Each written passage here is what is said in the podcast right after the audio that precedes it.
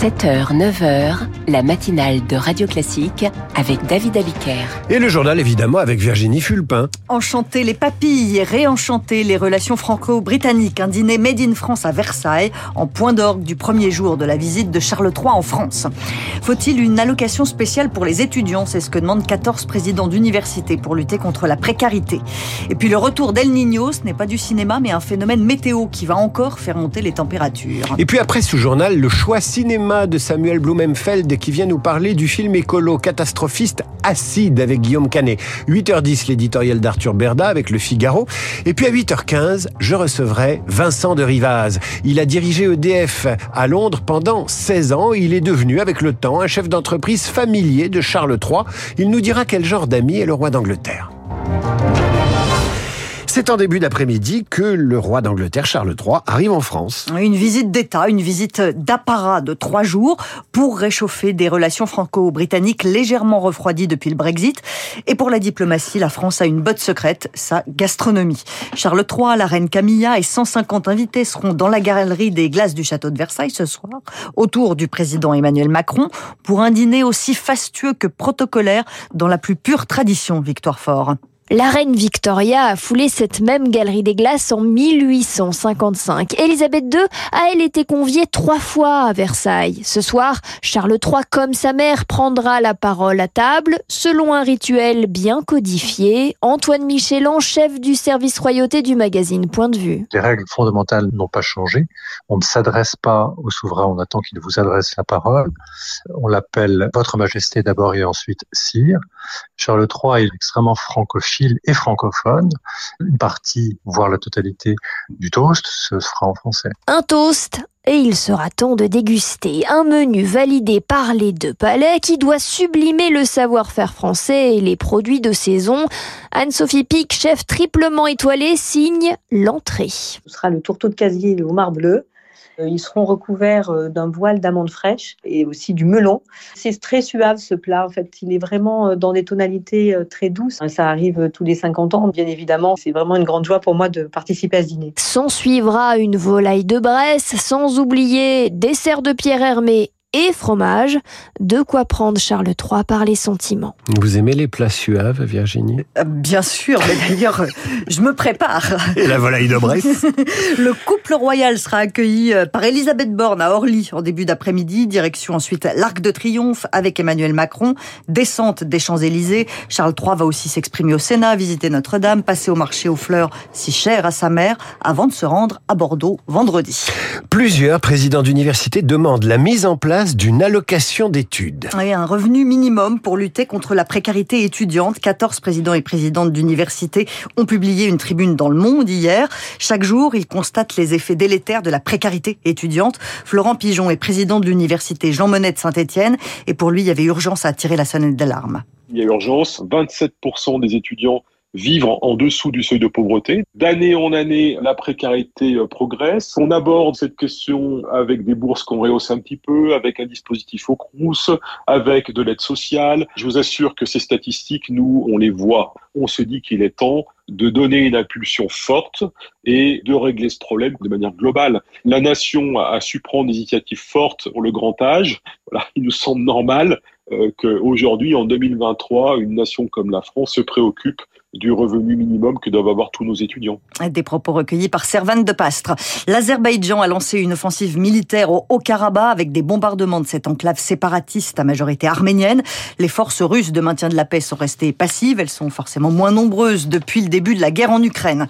Volodymyr Zelensky va s'exprimer devant le Conseil de sécurité de l'ONU aujourd'hui. Le président ukrainien va se retrouver face à la Russie, membre permanent de ce Conseil de sécurité. Et puis le retour d'El Niño va-t-il accélérer le réchauffement climatique? Le Bureau météorologique australien annonce le retour de ce phénomène qui réchauffe l'océan Pacifique, et pas seulement le Pacifique. Pour Jérôme Vialard, qui est océanographe, c'est dur. Hein. c'est difficile à dire, oui. À l'Institut de recherche pour le développement, c'est la planète entière qui va être impactée. C'est l'année qui suit les Niño qu'on a les impacts les plus forts. Donc, euh, il faut qu'on s'attende l'année prochaine à avoir un réchauffement assez important de l'atmosphère et on peut s'attendre euh, également à battre un record de température. Le dernier record de température à l'échelle planétaire, il avait été battu en 2016. Et 2016, c'était justement une année qui suivait en 2015 un El Niño particulièrement fort. Et il y a des collègues de la météo anglaise qui ont fait des calculs qui indiquent qu'on pourrait battre le seuil un petit peu symbolique de 1,5 degré de réchauffement par rapport à l'ère après-industrielle. Jérôme Vialard avec Lucie Dupressoir, il est océanographe. Yes You did it Et on va rester dans le sujet de l'écologie avec le choix euh, cinéma de Samuel Blumenfield. À demain, Virginie. Euh, Samuel Blumenfield qui vient nous parler du film écolo catastrophiste Acide avec Guillaume Canet. Bonjour euh, Samuel. Bonjour David. Alors vous avez vu ce film qui est euh, pile poil dans l'actualité et les préoccupations du moment. On parle planification écologique, il y a eu des catastrophes écologiques tout l'été. La semaine dernière, vous nous parliez d'un film sur fond de catastrophes et d'incendie. De quoi nous parle Acide? Ah, écoutez, bah c'est très simple, parce que là, nous venons d'entendre un flash d'information qui était résolument optimiste comparé à ce que je vais vous annoncer. Nous sommes donc aujourd'hui, nous sommes dans le nord de la France, et en Belgique, eh bien, des pluies acides se déversent sur notre malheureuse planète. Mais elles sont vraiment acides. Hein ah, mais écoutez, c'est très simple, David. Ces pluies, que signifient des pluies acides? Cela signifie que l'on peut difficilement se protéger sous son habitacle, puisque tout simplement il est euh, grévé par ces pluies acides, et puis tout simplement nous ne pouvons plus sortir dehors. Mais il n'est pas grévé, il est percé. Ah, Ce que j'ai vu, c'est de l'acide. On se décompose. Voilà. Et, euh, notre monde se décompose. C'est extrêmement réussi de ce point de vue-là, le film est extrêmement réussi. C'est-à-dire que pensons tout simplement au challenge de mise en scène que représente un, tel sujet. Il s'agit de montrer justement comment, sous l'effet de ces mots, eh bien, les corps se décomposent, les habitats ne tiennent plus la route, le sol ne peut plus être foulé, c'est-à-dire que la planète devient véritablement invivable. David, pensez à une chose, à un film que tous nos auditeurs ont euh, vu. Alien de Ridley Scott. Et ce monstre qui, dès qu'il avait une blessure, en fait, son sang c'était de l'acide. Cet acide perçait le vaisseau spatial de haut en bas jusqu'au bout. Imaginons une planète en fait où qui serait qui ressemblerait entièrement à ce vaisseau spatial. C'est le cauchemar du dégât des eaux, quoi. Absolument, c'est le cauchemar absolu. Alors, super film d'action. Oui. Faut faut aller le voir. Que dit le que, dit le critique? Alors, ce que dit le critique, le critique se pose une question. Est-il possible de réaliser un très beau film de manifester de qualité évidente de mise en scène, le, le réalisateur s'appelle Juste Philippot, tout en manifestant, en fait, in fine, assez peu d'intelligence. Car en fait, ce que nous raconte... C'est la douche écossaise, là. Hein. c'est une douche la acide. Douche hein. écossaise, mais je pose une question. Hein. Je pose une question. Pourquoi si peu d'intelligence? Pourquoi si peu d'intelligence? Parce qu'en fait, que nous, que nous raconte également ce film, à travers son personnage principal, donc incarné par Guillaume Canet, qui est le père de famille d'une famille euh, d'une famille on va dire séparée qui est contrainte qui est contrainte de se réunir sous les circonstances euh, donc ce euh, Guillaume Canet qui est un petit peu le leader donc de cette fuite en avant pour échapper donc à ce euh, à ce mal tombé euh, tombé du ciel. Lui donc Guillaume Canet incarne un ancien ouvrier, ancien gilet jaune qui est allé en prison après avoir tapé beaucoup trop fort sur un CRS et qui porte d'ailleurs un bracelet à la cheville parce qu'il est encore sous le coup d'une condamnation judiciaire.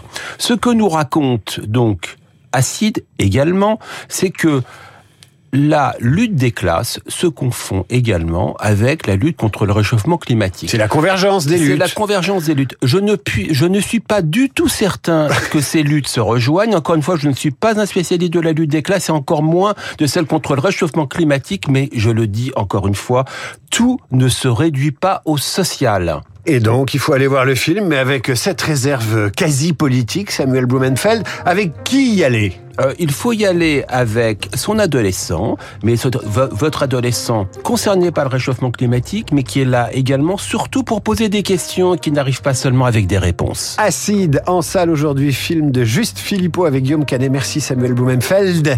À suivre, retour chez les Républicains d'un certain Nicolas Sarkozy, l'air de ne pas y toucher.